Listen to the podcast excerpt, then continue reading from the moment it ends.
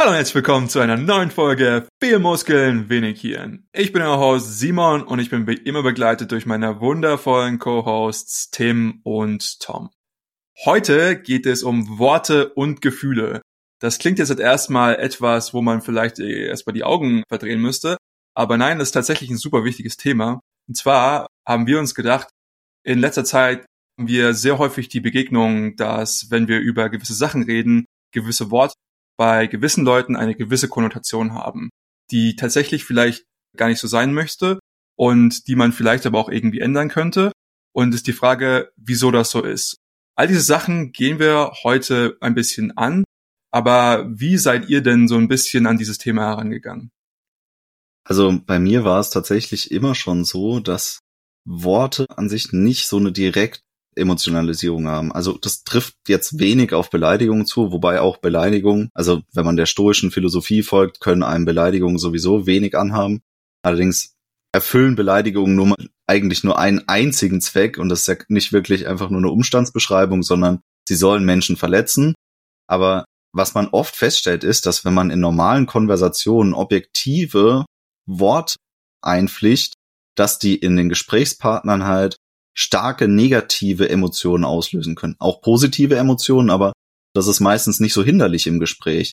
Aber wenn man einen Umstand beschreibt und man benutzt ein falsches Wort dabei, dann kommt die Information, die man versucht hat zu verpacken und dann jemanden weiterzugeben, ganz anders an, als man das eigentlich intentionalisiert hat. Und das ist was, was mir häufiger im Umgang passiert ist mit Menschen, und wo ich dann immer erstmal, man muss dann so Schadensbegrenzung betreiben und sagen so, hey, nee, nee, ich habe das aber nicht so gemeint, wie du jetzt denkst. Und das war gar nicht so negativ eigentlich von mir ausgedrückt, sondern ich verbinde mit dem Begriff Folgendes. Und dann muss man erstmal erklären, wie man zu dem Begriff steht und was der jetzt in dem Kontext bedeutet. Und für mich war das immer sehr faszinierend, weil äh, an sich ist ja Sprache was, was nur objektiv Umstände beschreibt erstmal. Wir haben aber so ein evolutionäres System aus Sprache gemacht, dass sie sich in ständigem fluiden Wandel befindet. Also Wörter, die vor ein paar Jahren noch die eine emotionale Konnotierung in der Gesellschaft haben, können heute schon eine komplett andere haben. Und Menschen, die sich früher überhaupt nicht von Wörtern beleidigt gefühlt haben, können sich heute zum Beispiel beleidigt fühlen. Und diese Entwicklung finde ich eigentlich auch ziemlich interessant äh, nachzuvollziehen, für mich selber, aber natürlich ist Sprache auch immer gleichbedeutend mit Macht und das ist ja auch ein Machtmittel, wie man etwas sprachlich ausdrückt. Und deswegen finde ich es nochmal interessanter, mich damit auseinanderzusetzen, wie Emotionen und Sprache zusammen funktionieren. Kann mich dem echt nur anschließen. Also ich habe das auch gemerkt in letzter Zeit. Wir kommen sicherlich nachher noch auf konkrete Beispiele zurück, aber ich merke auch, dass manchmal, wenn ich versuche, etwas schnell und klar auszudrücken, dann benutze ich halt auch Worte, die dafür geeignet sind und die können dann auch schnell mal anecken, weil die so, ja, dann persönlich in irgendeiner Weise konnotiert sind. Und ähm, das finde ich tatsächlich interessant, wie sehr das Auswirkungen haben kann, ohne dass man da jetzt konkret erstmal drüber nachdenkt oder das auch überhaupt so meint. Und ich finde, dass das durchaus ein Thema ist, was man in der Gesellschaft ein bisschen mehr besprechen sollte, weil meistens, denke ich, doch haben die meisten Leute, die argumentieren, gar nicht die schlechte Absicht, irgendjemanden fertig machen zu wollen oder sowas, sondern es geht meistens einfach nur darum, Ideen zu kommunizieren. Und dafür muss man halt einfach berücksichtigen, dass unterschiedliche Leute einen unterschiedlichen Wortschatz haben. Und diese Diskrepanzen, die da entstehen, sind nicht per se erstmal irgendwie verletzend gemeint oder mit schlechten Absichten kommuniziert. Würde ich behaupten. Du hast jetzt gesagt, Tom, es geht häufig darum, objektive Prinzipien zu kommunizieren. Und auf der anderen Seite, dass es irgendwie Änderungen der Konnotation von Wörtern in der Gesellschaft geht bin da tatsächlich ein bisschen auf der Seite, dass man das differenzierter sehen muss. Und zwar haben wir einfach nur einen gemeinsamen Wortschatz, den wir benutzen, um sehr, sehr subjektive Konstrukte und Konzepte, die in unserem jedem Kopf durch die Gegend wabern, versuchen, einem anderen mitzuteilen. Und deswegen haben wir eben Konnotationen, weil für mich hat ein gewisses Wort, ich habe das in einem ganz anderen Kontext zum Beispiel kennengelernt oder ich habe irgendwann mal jemanden ich schaue zu irgendjemandem auf und der benutzt irgendein Wort und deswegen möchte ich das auch benutzen, deswegen habe ich eine sehr positive Konnotation damit. Oder ich hatte mal eine sehr negative Erfahrung und da wurde, es ging um irgendwas, keine Ahnung, es ging um Zaunpfähle, was weiß ich, und auf einmal habe ich eine negativen Konnotation mit einem Zaunpfahl. Wenn jemand sagt, winkt mit dem Zaunpfahl, dann fühle ich mich auf einmal irgendwie angegriffen oder was weiß ich. Ir irgendwie sowas, ja. Also das kann schon sehr, sehr differenziert sein. Und es gibt ja sehr viele Leute, die sich da in der, in der Sprachwissenschaft darum damit beschäftigen und eben zu gucken, okay, was heißt das dann eigentlich, wenn wir hier versuchen, wir müssen irgendwie versuchen, von Punkt A, was mein Kopf ist, zu Punkt B zu gelangen, was beispielsweise der Kopf von einem unserer Zuhörer ist. Und wie können wir das lachen? Wir müssen das halt eben über dieses Medium Sprache machen, aber dadurch, dass wir eben durch diesen Kanal gehen müssen, gehen sehr, sehr viele Informationen verloren. Und das sind all die Kontextinformationen, die ich in meinem Kopf habe, aber die unser Zuhörer vielleicht jetzt nicht hat. Und das ist immer so ein großes Problem, von, von dem wir uns dann sehen. Und das ist vielleicht nicht nur, wenn wir jetzt versuchen, effizient Informationen zu übertragen. Ja, wenn ich jetzt, jetzt sage, wir reden über komplexe Systeme, dann habe ich gleich einen, einen ganz großen Wortschatz von ganz vielen Konnotationen, die ich damit habe, die jetzt vielleicht gar nicht emotional überhaupt geprägt sind, aber vielleicht einfach dadurch, dass ich mich mit komplexen Systemen beispielsweise im Rahmen meiner Forschung auseinandersetze, irgendwie ganz viele Konzepte gehabt, die dann irgendwie damit sozusagen irgendwie Emergenz, Adaptivität, all diese Sachen.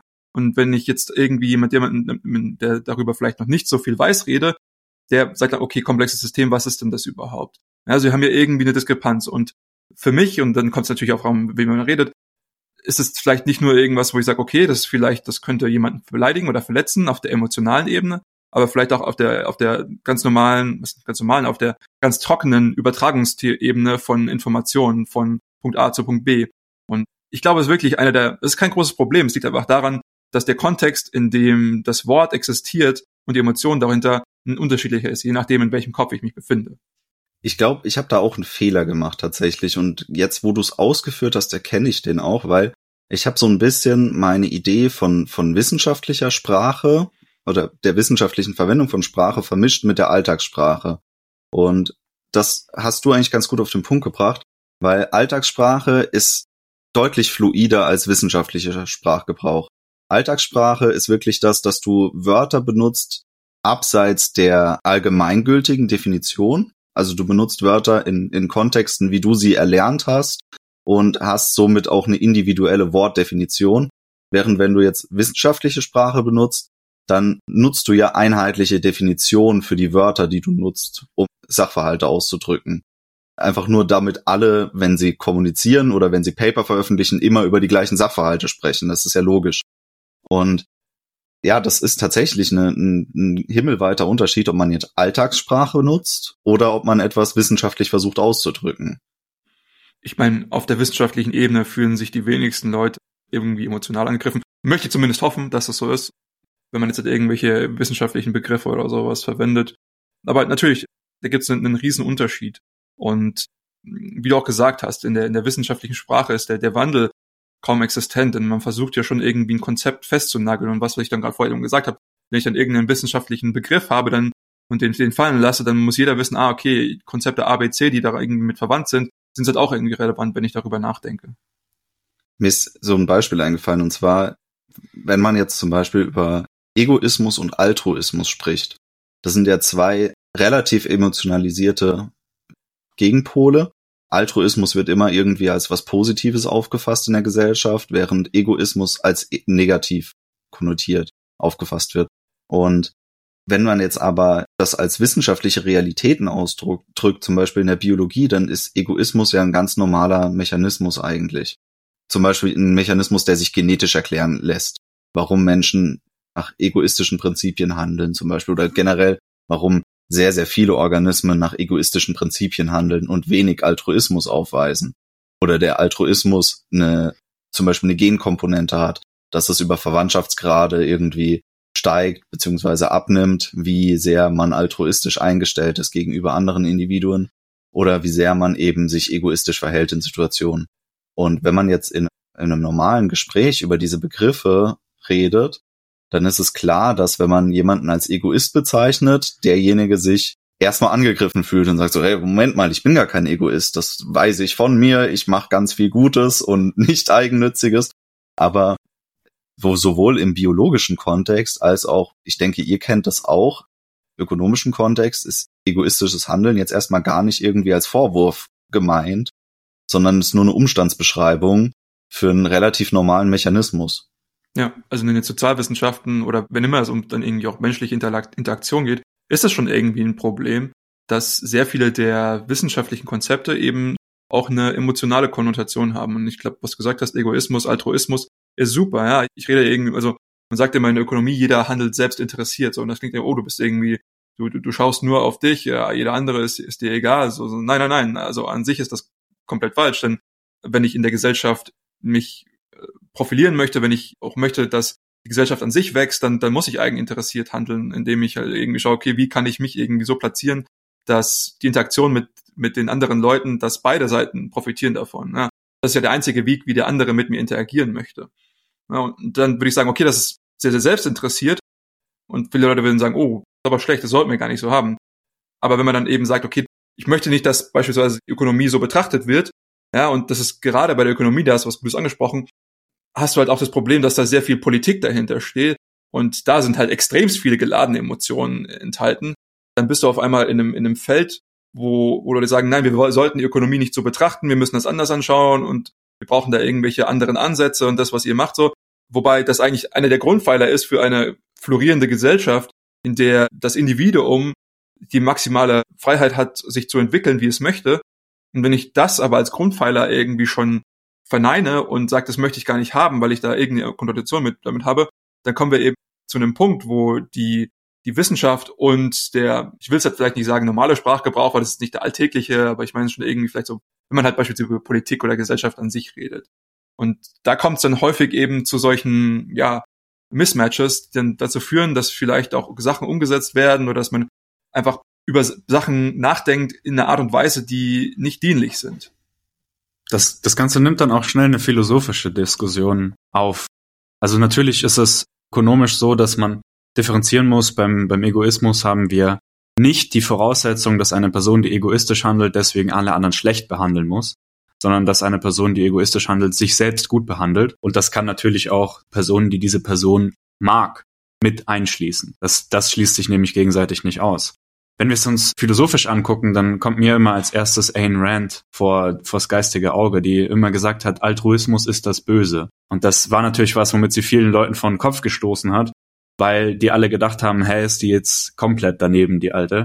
Aber das, was sie gemeint hat, war eigentlich mehr diese philosophische Interpretation, vielleicht auch im Sinne Bastiats, dass man eine Idee nimmt, sie im Kern anguckt und dann ad absurdum führt, was passiert, wenn alle sich immer so verhalten. Und das, was sie da eben gemeint hat, ist, Grundsätzlich bedeutet Altru Altruismus, dass eine Person das Wohlergehen einer anderen Person kategorisch vorzieht. Also es geht nicht darum, was zu machen, was einem selbst gut tut, sondern es geht nur darum, was zu machen, was anderen Leuten gut tut. Und das ist ein äh, Sachverhalt, den man nicht generalisieren kann im Sinne des Kantschen Imperativs, weil dann alle sofort verhungern würden, wenn wir das ad absurdum führen. Und das ist das, was sie gemeint hat, wenn man diese, dieses Konstrukt als solches betrachtet, dann erkennt man, dass es einfach fehlerhaft ist. Und das ist halt eine Sache, die in der Wissenschaft meiner Meinung nach sehr wichtig ist, dass man sich grundlegend erstmal vorstellt, was sind die Konzepte, mit denen man agiert, wie sind die im Kern und was haben die dann vielleicht für, wie Simon vorhin schon sagte, emergente Effekte, die da entstehen könnten, die man berücksichtigen will. Natürlich muss man das im gesellschaftlichen Kontext dann auch in Alltagssprache irgendwie übersetzen, aber ich finde es schon wichtig, dass man sich mal genau überlegt, was das Wort eigentlich impliziert. Es ist halt auch die Frage, was, und ihr habt das gesagt, dass das, dass ihr beobachtet, dass in den letzten paar, ich würde sagen, Jahren die, die Reizbarkeit oder vielleicht auch die, die Aussetzung gegenüber solchen emotionalen Konnotationen mit Griffen, Wörtern, Bezeichnungen gestiegen ist. Ich glaube, da jetzt irgendwelche Theorien aufzubauen, ist ein bisschen wild. Ich glaube, da kommen wir jetzt auch nicht auf irgendeinen grünen Ast, wo wir sagen, wow, das ist die eine Theorie, die jetzt das, das erklären würde. Aber ich finde es doch interessant, darüber kurz mal zumindest nachzudenken, wieso das denn so sein könnte, dass man eben aktuell sowas sieht, dass einfach alles viel geladener ist. Klar, also was einem da immediär in den Kopf kommt, ist vielleicht irgendwie die Blasenbildung, ja, man ist irgendwie immer nur noch in seiner Bubble unterwegs und in dieser Bubble haben gewisse Wörter natürlich immer dieselbe Konnotation und ich interagiere mit Leuten, die dieselbe Konnotation mit demselben Wort haben. Und wenn ich dann auf einmal mit irgendjemand anderen rede, dann spricht er irgendwie Kauderwelsch für mich und zeigt mir mit jedem dritten Wort halt irgendwie den Mittelfinger. Das sehe ich eins, dann vielleicht irgendwie noch Polarisierung überhaupt in der Politik. Wir haben irgendwie unterschiedliche divergierende Meinungen. Habt ihr irgendwie einen, einen, einen Grund, den ihr seht, der irgendwie recht prävalent sein könnte?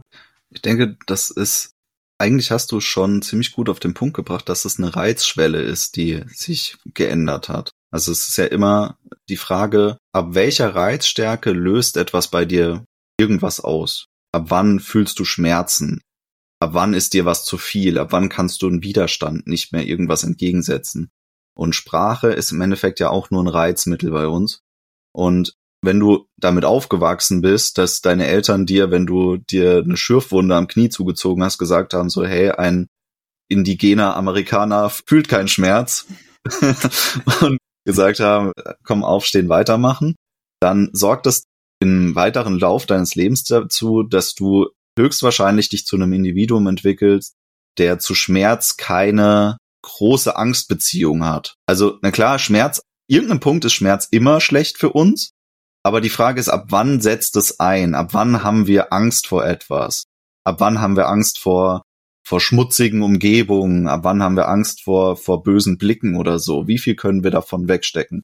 Und das ist immer eine Frage, wie sehr sind wir mit diesen Reizen sozialisiert worden in einem Kontext, der nicht negativ ist, also der vielleicht auch einfach neutral ist. Das muss jetzt nicht sein, dass wir das gut finden, was passiert ist oder so, aber es kann auch einfach sein, dass wir eben so eine Art äh, praktischen Stoizismus aufgebaut haben, wo wir sagen so, ja, macht nichts mit mir.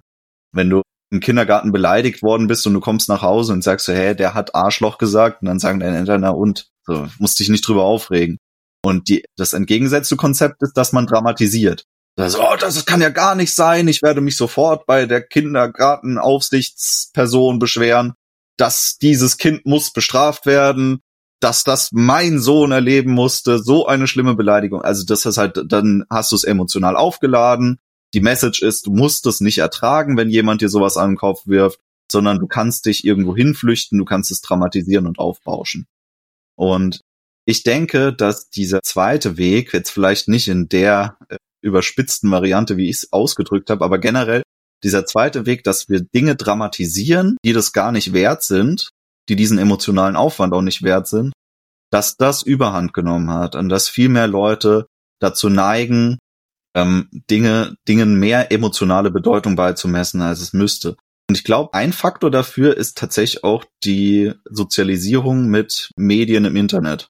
Also, dass du gemerkt hast, wenn ich dramatisiere, wenn ich irgendwie einen Post auf Social Media absetze und sagst, oh, mir geht's so schlecht und dann kommen auf einmal zehn Nachrichten und sagen so, hey, was ist los? Kann ich dir helfen? Und du merkst, okay, das bringt mir auch was. Ich krieg was dafür, wenn ich dramatisiere. Leute schenken mir ihre Aufmerksamkeit auf einmal. Dann hat das für dich auf einmal auch wieder eine intrinsische Motivation, das überhaupt zu machen. Weil davor hätten alle gesagt, so, hä, ja, komm, was regst du dich auf? Ist doch alles gut. Ist doch nichts passiert. Du lebst doch noch mal weiter. Und jetzt ist es aber eher so, dass Leute sagen so, oh Gott, kann ich dir irgendwas Gutes tun? Weiß nicht, willst du ein Eis? Dann sagst du, ah geil, ich krieg ein Eis, wenn es mir schlecht geht. Finde ich super. Mach ich weiter mit. Also wenn ich mir die Spekulation erlauben darf, dann würde ich fast sagen, die nicht die allumfassende Antwort auf dieses Problem, aber doch ein wirklich wichtiger Bestandteil ist die zunehmende Dekadenz unserer Gesellschaft. Und das führt eben genau dazu, dass man dieses, wie es in den Memes immer heißt, First World Problem System hat, wo man einfach so, wie Simon und Tom das gerade gesagt haben, eben an, an Dingen haftet, emotional oder nicht, die eben eigentlich völlig irrelevant sind und die dann auch genau das Gegenteil dessen bewerten, bewirken, was wir eigentlich ja bewirken wollen. Also ich schätze mal grundsätzlich, wer jetzt meine These sind tatsächlich 100 Prozent der Menschen daran interessiert, ein gutes Leben zu führen. Ich würde, ich würde es niemandem glauben, wenn man mir aktiv dabei widerspricht, im persönlichen oder abstrakten Fall. Und ich glaube, die meisten Menschen denken, dass sie das erreichen können, wenn sie sich die ganze Zeit mit irgendwelchen Aufmerksamkeitshaschereien durch die Menschheitsgeschichte bewegen. Aber gleichzeitig ist es dann halt auch so eine Inflationspraktik, ganz einfache Wirtschaftstheorie dahinter, wenn man die, die Menge dessen, was an Reizen reinfließt, erhöht, dann wird eben auch der Wert des einzelnen Reizes geringer. Und das ist genau das, was ich hier beobachte. Ich sehe eine Gesellschaft, die immer weiter in weniger, ja, Urproblemen lebt, in denen es halt darum geht, wirklich relevante Dinge zu lösen und dahingehend beschäftigt man sich dann eben in einer ja, Attention Economy, also einer Wirtschaft, in der es hauptsächlich um Aufmerksamkeit geht, wie eben Tom schon meinte mit Social Media. Und da ist die, die natürliche Reaktion immer lieber too big als too small. Als du es gerade gesagt hast, ist von meinem inneren Auge ein Ted Kaczynski mit Laseraugen aufgekommen. Ein Spaß.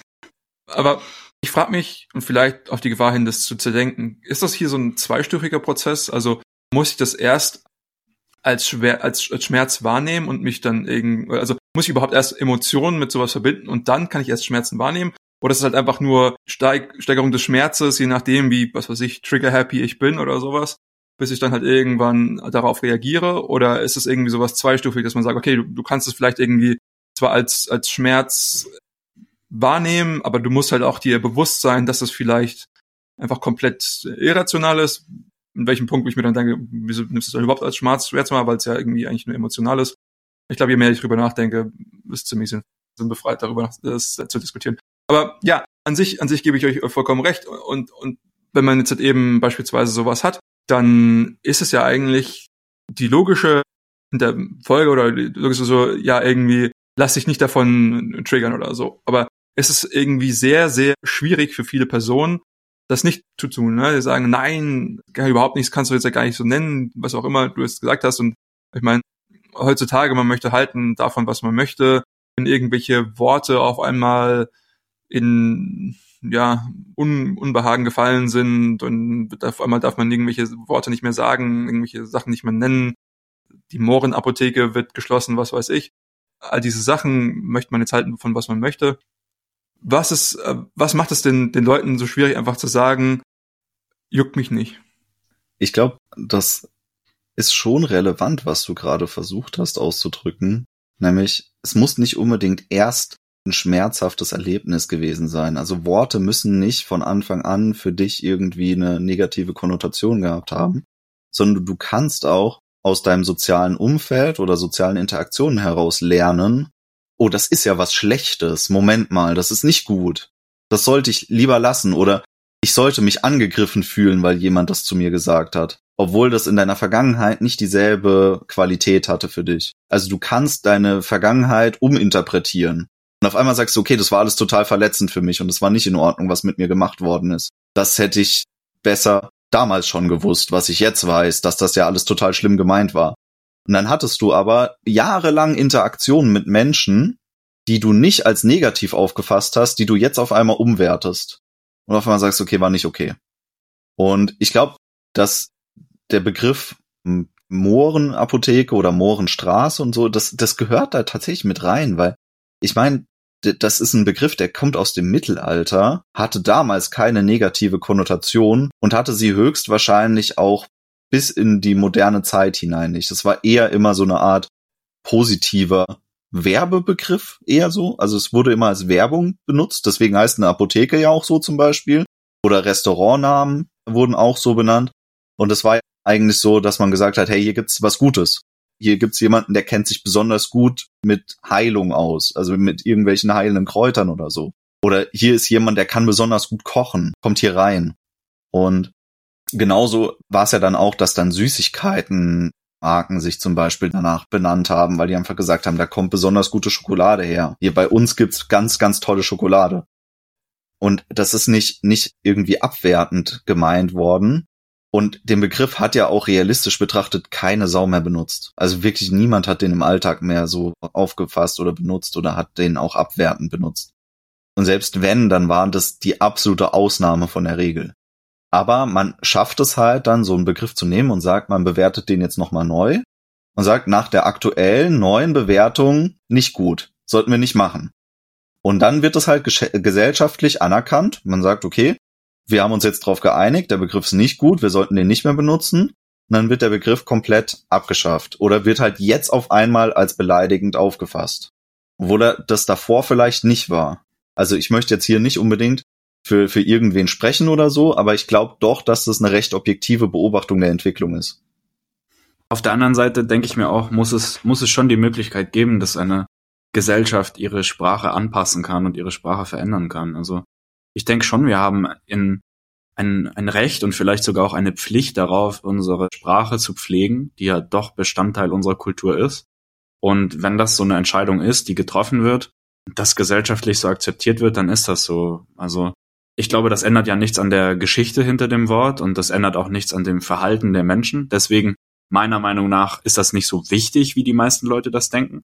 Aber ich glaube trotzdem, dass der Prozess an sich einfach stattfindet und halt auch relevant ist in der Hinsicht, dass es das in manchen, in manchen Gedankenmustern dann einfach nicht mehr gibt, weil es diese Art und Weise zu denken vielleicht einfach nicht mehr gibt. Und das kann was Gutes sein, das kann was Schlechtes sein, das kann man, denke ich, gar nicht pauschal sagen. Aber grundsätzlich finde ich es faszinierend, dass die meisten Leute sich halt heutzutage so intensiv mit solchen Themen beschäftigen, als wäre das jetzt wirklich das, was sie dazu bringt, ein gutes Leben zu führen. Und meine, meine Idee dahinter ist immer so als bewusstes Säugetier hat man doch irgendwie einen Drang danach, sich lebendig zu fühlen. Und die meisten Menschen, wenn ich das so sagen darf, es ist recht hart, aber die meisten Menschen heutzutage haben ein ziemlich beschissenes Leben. Also wenn ich mir das so angucke aus meiner Perspektive, würde ich sagen, den meisten Leuten geht's richtig miserabel und ich verstehe, warum die alle so depressiv sind.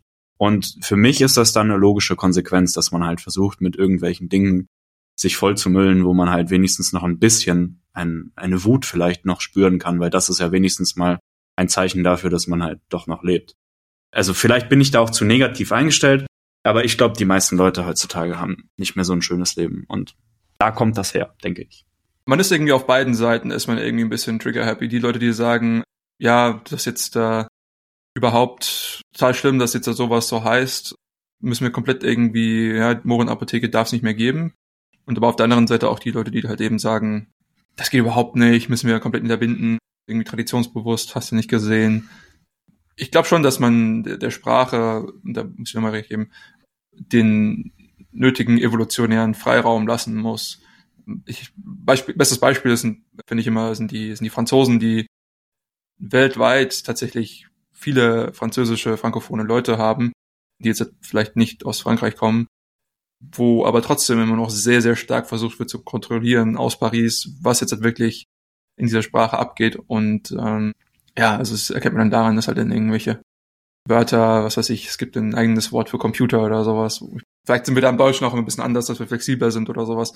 Aber ich glaube, da muss man einfach ein bisschen schauen, was, was ist auch irgendwie, was bringt mir auch wirklich, wenn ich jetzt irgendein Wort oder was was ich verwende. Da, darum geht's ja eigentlich im Prinzip.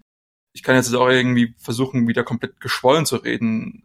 Bringt mir das irgendwas? Nein, weil ich muss irgendwie, es gibt andere Standards, andere soziale Standards. Ich muss mich nicht mehr daran irgendwie halten, dass ich jetzt den, den Fauxpas begehe, weil ich jetzt hier irgendwie nicht den, den Treller an der viertletzten Silber oder sowas mache, sondern ist halt einfach so. Ne? Also ich würde auf jeden Fall mitgehen. Ich bin auch der Meinung, dass Sprache als evolutionäres Objekt immer fluide sein sollte. Also das muss Änderungen unterliegen, weil nur so kann Sprache das erfüllen, was sie auch tut. Also es macht überhaupt keinen Sinn, das als was Statisches aufzufassen und da mit einem konservativen Gedanken ranzugehen und einfach zu sagen, die Begriffe dürfen sich nicht ändern und wie wir sprechen darf sich nicht ändern. Das ist ja so dieses typische Boomer-Argument, wenn man am Fenster steht und sich über die böse Jugend ärgert, die nur noch englische Begriffe benutzen. Ich meine, ich bin auch dafür, dass man nicht jedes Wort unbedingt auf Englisch benutzen muss, nur weil es halt gerade geht. Es gibt ja für, für viele Dinge auch noch einfach einen deutschen Gegenbegriff, den man einfach nicht verwendet, weil man hat nun mal einfach den englischen Begriff gelernt und dann sagt man, okay, da benutze ich halt jetzt einfach den englischen Begriff in meiner Alltagssprache, dann weiß auch jeder, was gemeint ist. Das ist vielleicht nicht so ganz das gesündeste Verhalten gegenüber Sprache, aber an sich trotzdem würde ich weiterhin daran festhalten zu sagen, wir müssen damit leben, dass Sprache sich ändert.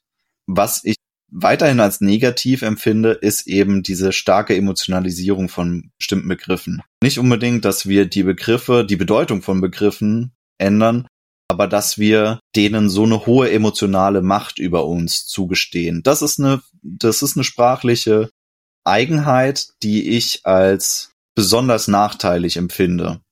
Und das macht darüber hinaus auch noch viel mehr. Also es geht nicht nur darum, dass wir Begriffe als beleidigend oder als verletzend auffassen, sondern das geht ja auch in Bereiche rein, dass wir Angst vor bestimmten Begriffen haben. Also dass wir damit eine direkte Furcht verbinden, dass wir Begriffe gar nicht benutzen wollen, weil sie so negativ konnotiert sind, dass wir denken, oh Gott, wenn ich den Begriff jetzt benutze, bin ich irgendwie ein schlimmer Mensch oder so.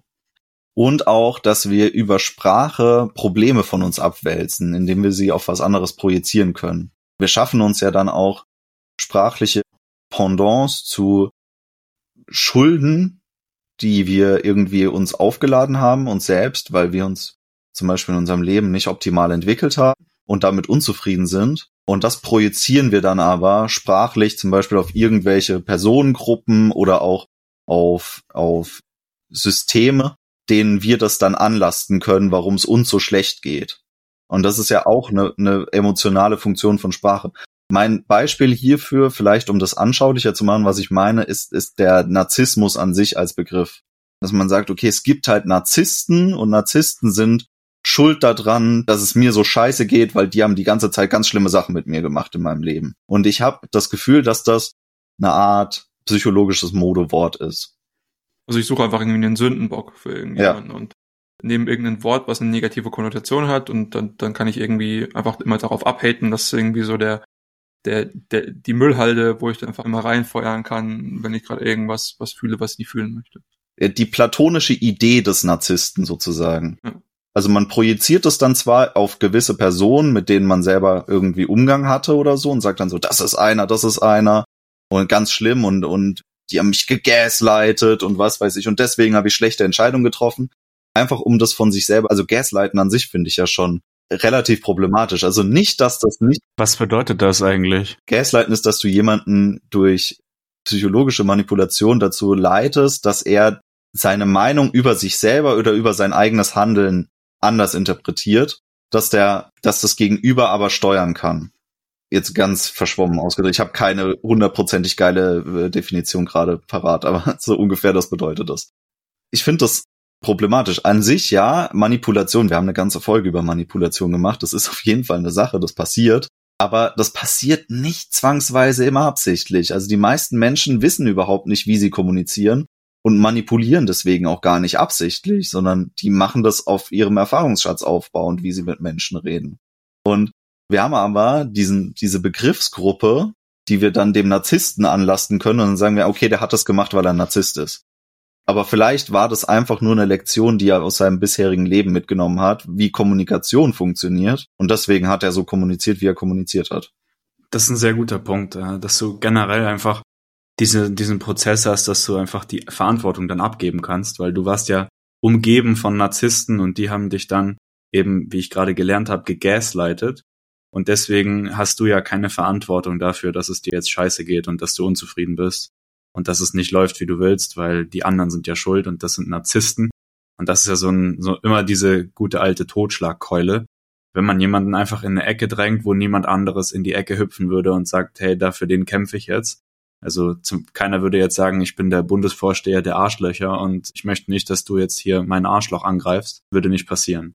Und da gibt es natürlich auch gerade in der nationalsozialistischen Periode noch paar Begriffe, die man da verwenden kann und dann vielleicht auch so psychologische Modewörter, wie Tom jetzt meinte, mit Narzissmus, dass ja, das dann einfach dazu führt, dass, dass man selbst nicht verantwortlich ist für die eigene Lage. Und das ist, glaube ich, je dekadenter die Gesellschaft wird, desto attraktiver wird diese Prämisse. Klar, je dekadenter die Gesellschaft ist, desto weiter entfernt wahrscheinlich auch das Handeln und seine Konsequenzen.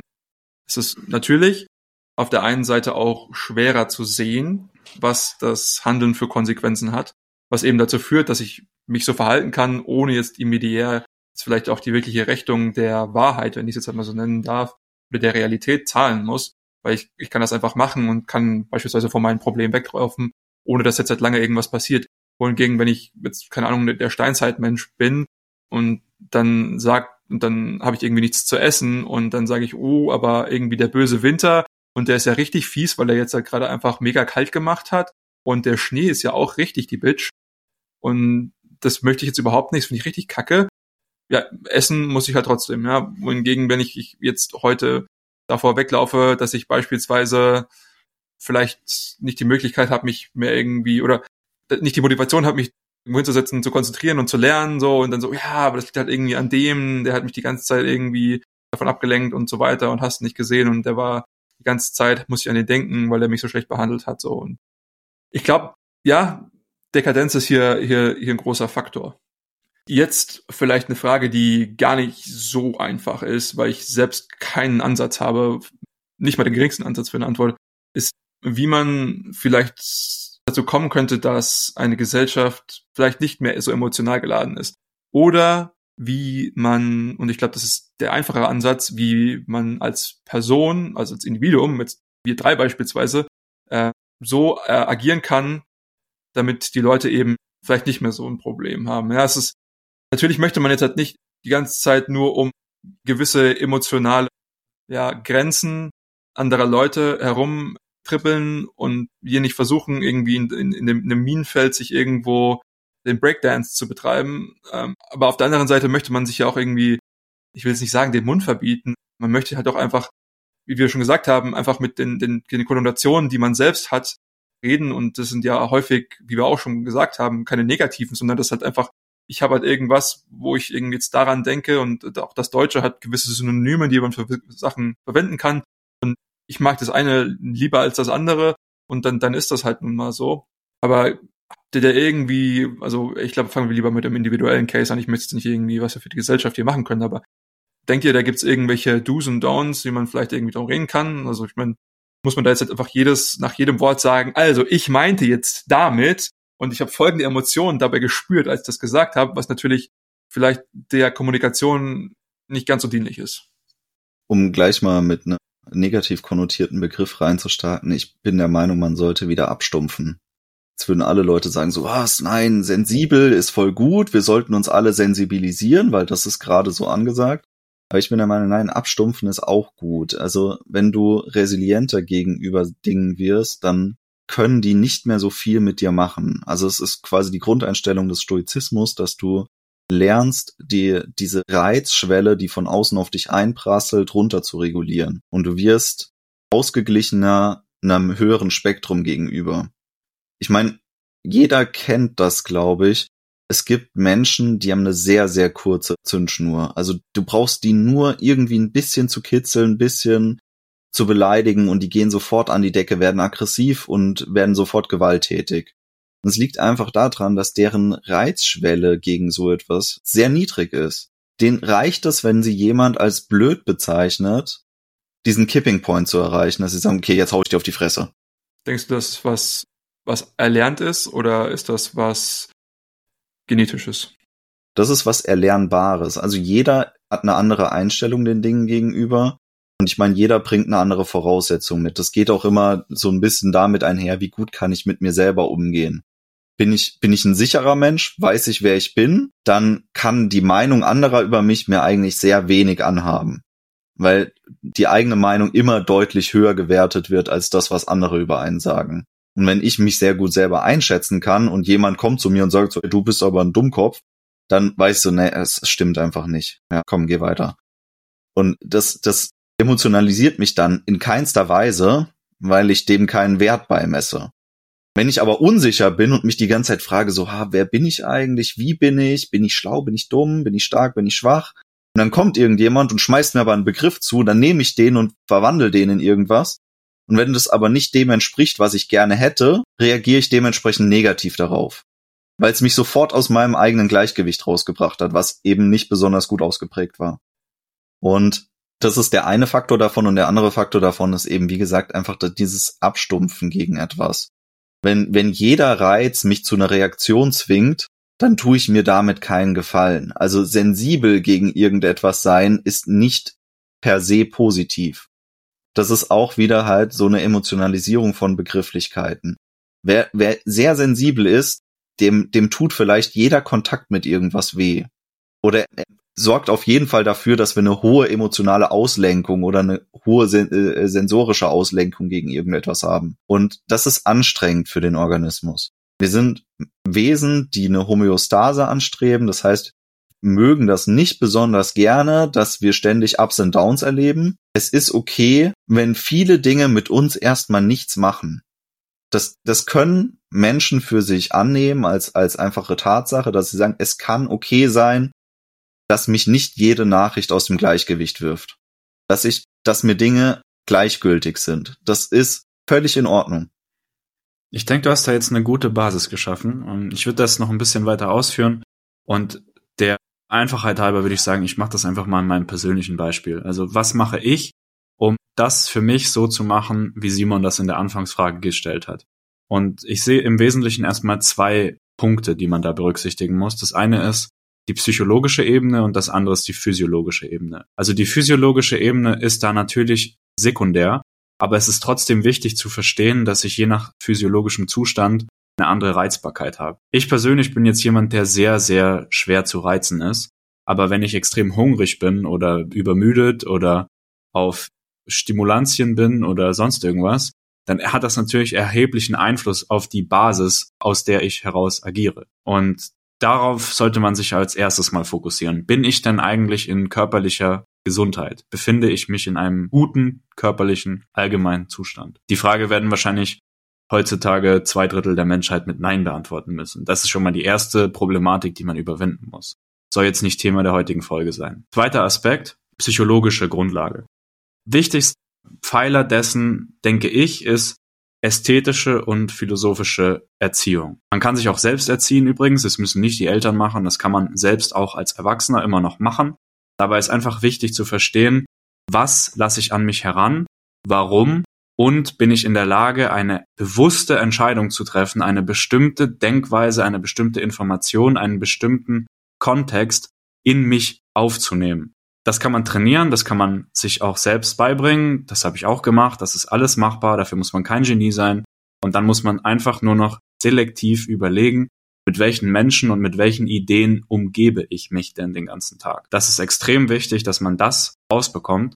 Und dann ist es durchaus möglich, genau das zu machen, was Tom gerade gesagt hat, dass man sich eben doch intellektuell und emotional sensibilisiert, dass man also empathisch ist und eine hohe Aufnahme- und Wahrnehmungsfähigkeit hat, aber trotzdem einen grundlegenden Kern aufgebaut hat, in dem man versteht, wer man selbst ist.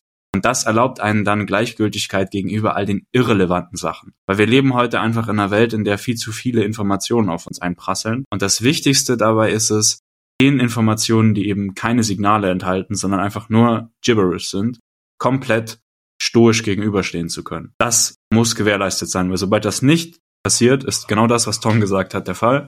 Es ist viel zu anstrengend für den Organismus und selbst bei bester physiologischer Verfassung, wie gesagt, zwei Drittel der Menschen haben sowieso schon eine schlechte Grundposition, ist man dann einfach gereizt und fühlt sich schlecht. Das wird zwangsläufig dazu führen, dass man ein schlechteres Leben hat, als nötig ist also da würde ich auch gar nicht Konterargumente zulassen. Wenn mir das jemand sagt, dass es gut sein, gut sein kann, die ganze Zeit gereizt zu sein, dann würde ich sagen, das ist absolut lächerlich. Das ist wie wenn auf, auf psychologischer Ebene argumentiert, wie wenn du zu mir sagen würdest, physiologisch ist es gut, wenn du permanent eine blutende offene Wunde hast. Würde ich, würde ich widersprechen. Das kann nicht sinnvoll sein. Ja, habe ich dir recht. Was so ein bisschen aufkommt, ist auch das Thema Stress. Wenn wir jetzt über beispielsweise wir darauf reagieren. Und ich glaube auch, dass all diese Sachen, wird zu jeder Sache wird immer eine emotionale Verbindung zu, zu irgendeinem Wort haben. Ich glaube, darum kommen wir nicht rum oder Begriff. Aber je nachdem, wie hoch mein Stresslevel einfach schon ist und wie gut ich mit Stress im insgesamt umgehen kann, wird das einfach einen, einen anderen, ja, eine andere Auswirkung haben. Ja, wenn das, wenn das Fass schon sehr, sehr voll ist und dann kommt halt auch einfach der eine Begriff, der, der den Stress auslöst und dann einfach der letzte Tropfen ist, dann, dann wirkt es halt eben so und de facto ist es ja dann auch so, dass einfach irgendeine emotionale Regung, die mit einem Begriff verbunden war, dazu geführt hat, dass ich komplett ausraste oder sowas. Und ich gebe auch äh, dir, Tim, ganz recht, wenn ich sage, ich brauche eine selektive Abstumpfung. Ja, wir wollen nicht gegen, was weiß ich, beispielsweise gegen, gegen Menschen, die wir lieben, uns abstumpfen. Das wird, glaube ich, zu, zu nichts Gutem führen. Ja was ich aber auch sehe, man, das finde ich auch sehr, sehr gut, dass du es gesagt hast, ist auch ein Kernthema von uns, ist ja auch dass das Reflektieren über das, was ich mir so über den Tag gebe. Ja. Ich möchte ja kein Ping-Pong-Ball sein von, von den Einflüssen auf mich, auf mich außen, ja, und, und Sensitivität. Das ist sehr, sehr interessant. Wenn ich beispielsweise sehr, sehr sensitiv gegen alles Mögliche bin, dann werde ich auch meine Meinung sehr, sehr häufig ändern müssen. Ich, meine, meine Identität und wie du gesagt hast, das ist anstrengend. Und das ist, glaube ich, nicht das, was der Mensch möchte. Also seine Identität zu ändern, und das ist extremer Stress, das mit sehr, sehr viel Energie und Zeit verbunden und kostet auch einfach extremst viel Überwindung. Und wenn ich das jedes Mal machen muss, gut, ich meine, mit jedem Mal wird es ein bisschen einfacher, aber ich glaube, das ist nicht, nicht das Optimum. Von daher gebe ich dir recht, diese selektive Abstumpfung hat schon was. Was noch relativ interessantes ist, was Sprache für Rückschlüsse zulässt, beziehungsweise was Menschen daraus machen, dass sie hören, wie sich jemand ausdrückt. Also meistens erstellt man dann schon ungewollt oder gewollt eine Art Charakterprofil zu einem Menschen, nur anhand dessen, wie man gelernt hat, dass sich die Person ausdrückt. Ohne jetzt tatsächlich auf die Charakteristika des Menschen einzugehen oder wie sich jemand im Umgang verhält, wird schon durch das, wie er sich sprachlich ausdrückt, eine Kategorie aufgemacht, die dann nicht zwangsweise die ist, die zutreffen muss. Und das kommt aus meiner Sicht auch daher, dass wir uns durch die Sprache zu sehr emotionalisiert haben und dann darüber hinaus viele, viele Schlüsse ziehen, die vielleicht gar nicht so zulässig sind. Weil wir jetzt schon unendlich viele Mechanismen angesprochen haben in dieser kurzen Zeit, die wir jetzt über das Thema sprechen, die dazu führen, dass wir alle völlig unterschiedliche Zugänge zu Wörtern, zu Begriffen haben, dass wir damit unterschiedlich sozialisiert sind, dass wir ganz andere Definitionen in unserem Kopf haben und auch einfach andere emotionale Verhältnisse zur Sprache aufgebaut haben im Laufe unseres Lebens. Manche sind eben noch etwas äh, abgestumpfter gegen vieles und andere sind sehr, sehr sensibel gegen Dinge, die vielleicht nicht unbedingt dieser Sensibilität bedürften für die eigene Gesundheit einfach. Das sind nur Beobachtungen von Mechanismen, die in der Sprache auftreten und sollen keine direkten Bewertungen sein. Aber es soll doch eine Warnung sein, wie man Menschen bewertet oder abstempelt anhand dessen, wie sie sich einem gegenüber ausdrücken. Sehr interessant. Wir haben jetzt, das war tatsächlich das, was ich gesagt habe, was wahrscheinlich schwieriger ist. Vielleicht habe ich es auch Fall schon gesehen.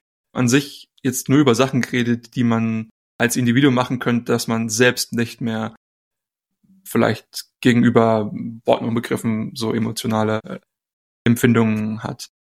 Tatsächlich bringt das jetzt zum Beispiel ja, mir selbst, der das vielleicht nicht hat, recht wenig, wenn ich mit jemandem kommunizieren muss vielleicht, der oder möchte, na, sagen wir immer muss, ich kann mich, wenn ich sage, okay, ich, ich möchte einfach nicht mit so einem Ding, was auch immer das jetzt ist, interagieren, ja, sagen nein, angefangen, ich bin gezwungen dazu, dann habe ich relativ wenige Optionen zu sagen, wie kann ich mich jetzt verhalten. Und so war die Frage eigentlich gemeint, weil ich selbst tatsächlich einfach keine, keine Ahnung habe, wie ich mich in, in so einer Situation am besten verhalten möchte. Ich möchte mir, wie gesagt, nicht die ganze Zeit jedes Wort erklären müssen, was jetzt halt vielleicht irgendwie kontrovers sein könnte.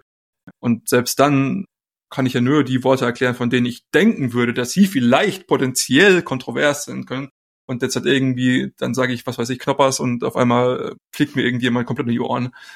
Also von daher aber es kann natürlich auch sein, dass es einfach irgendwas ist, was nicht durch mich jetzt als, als Sprecher passierbar ist. Ja, es ist vielleicht wirklich dieses, wie man, wie man so häufig sagt, ich bin nicht dafür verantwortlich, was ich sage, du bist dafür verantwortlich, was du verstehst, so in dieser Art. Und ja, vielleicht muss man das, auch wenn es lächerlich ist, manchmal recht klar kommunizieren. Ich denke, was man machen kann als derjenige, der jetzt, also so habe ich das jetzt aufgefasst, man ist in der Position, man hat irgendwas gesagt und man stellt fest, dass das Gegenüber hat falsch aufgefasst oder hat irgendwie eine ganz andere Auffassung davon als das, was man eigentlich versucht darüber zu bringen und was man dann machen kann. Und ich denke, das Einzige, was man dann wirklich machen kann, ist, dem Gegenüber offen zu sein. Also musst du es natürlich zulassen du darfst nicht dicht machen, wenn dir dann jemand irgendwie komisch was an den Kopf wirft und sagt so, hey, du elender Schuft, warum hast du diesen Begriff gesagt? Jetzt geht's mir ganz dreckig. Oder ich möchte nicht, dass du diesen Begriff benutzt.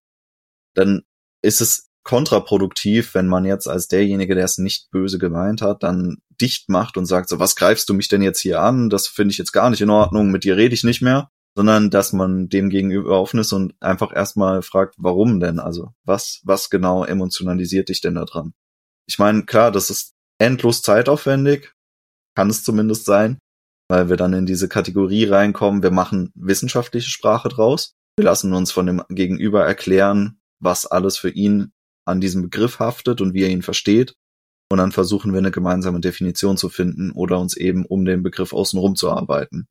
Das ist allerdings der, der, der ehrlichste Weg, weil du kannst weder selber was daran ändern, dass du den Begriff so verstehst, wie du ihn verstehst, noch kannst du was daran ändern, dass der Begriff in diesem Moment für die andere Person eine emotionale Bedeutung hat. Man kann nur dem, dem generellen Austausch gegenüber auf beiden Seiten offen gegenüberstehen. Man kann einfach sagen, okay, wir können drüber reden. Wir können drüber reden. Wie hast du es gemeint? Wie habe ich es aufgefasst? Und dann kommt man vielleicht auf einen grünen Zweig irgendwie zusammen.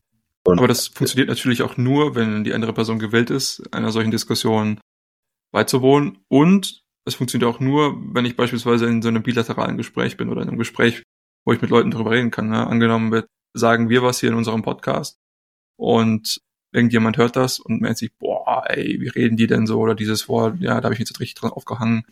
Selten haben die die Möglichkeit dann zu kontaktieren. Also natürlich haben sie das immer, aber meistens machen sie das nicht um uns dann irgendwie in, in einem Gespräch darüber beispielsweise zu konfrontieren oder nachzufragen, sondern es wird dann einfach eine, wie du schon gesagt hast, Meinung über uns gebildet, weil wir halt irgendwie einen, einen gewissen Wortschatz verwenden.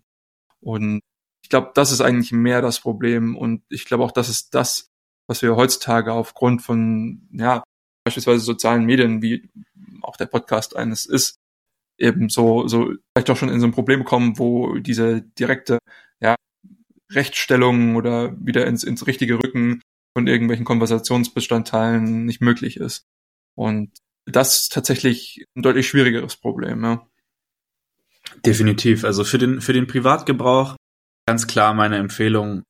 Setzt euch sowieso nur mit Leuten auseinander, bei denen das euch dann auch die Zeit wert ist, dann solche Missverständnisse gegebenenfalls zu erklären die anderen Menschen, lasst die einfach äh, die anderen Menschen sein und setzt euch einfach gar nicht mit denen auseinander. Wenn sie die Zeit nicht wert sind, dann ist es einfach so.